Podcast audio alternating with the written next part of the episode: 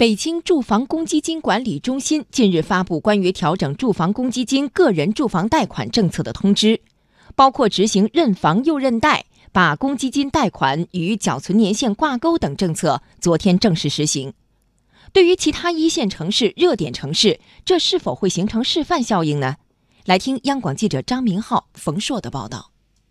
根据北京住房公积金管理中心发布的关于调整住房公积金个人住房贷款政策的通知，总结来看，未来北京市住房公积金的提取门槛整体提高了。北京住房公积金管理中心贷款管理处处长王宪表示，本次调整的主要目的是坚持住房公积金贷款的政策性属性，严格贷款条件。重点呢是支持购买首套自住房且首次使用个人购房贷款的缴存职工家庭，同时实施了差别化贷款政策，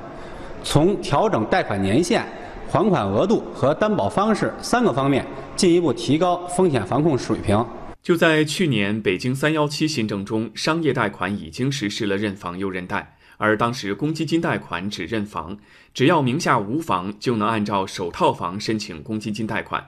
不过，这一次出台的新政策却规定了认房又认贷，这意味着如果在外地有购房贷款记录，也将被认定为有贷款记录。此外，过去公积金缴存时间的长短并不影响提取额度，公积金贷款的最高额度是一百二十万元，但本次的通知明确，每缴存一年可贷十万元，缴存年限不够一整年的，按一整年计算，最高可贷一百二十万元。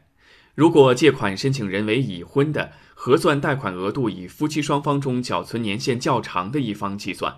在北京市房地产法学会副会长兼秘书长、首都经贸大学教授赵秀池看来，政策的变化有助于防范金融风险。谁先交或者交的时间长，然后贷款额度就高一些，也是符合公平性原则的。所以我们一方面是鼓励他自力更生。另一方面呢，你收入没到那个地步哈，完全可以先租再买，这样呢也鼓励了租房，实现了租购并举，让他的负债没有那么高，然后咱们也降低了金融风险，然后防止了房地产泡沫。在中原地产首席分析师张大伟看来，当下市场主流的购房成交人群集中在二十八岁到三十岁之间，新政对于年轻具有刚需的购房者收紧了口子。二零一七年四万多的公积金的这个交易单子里面，平均的这个贷款额是在九十三万左右。但是按照新的政策的话，也就是说想贷到九十三万的话，那么必须是要缴存接近十年。当下市场主流的成交人群集中在二十八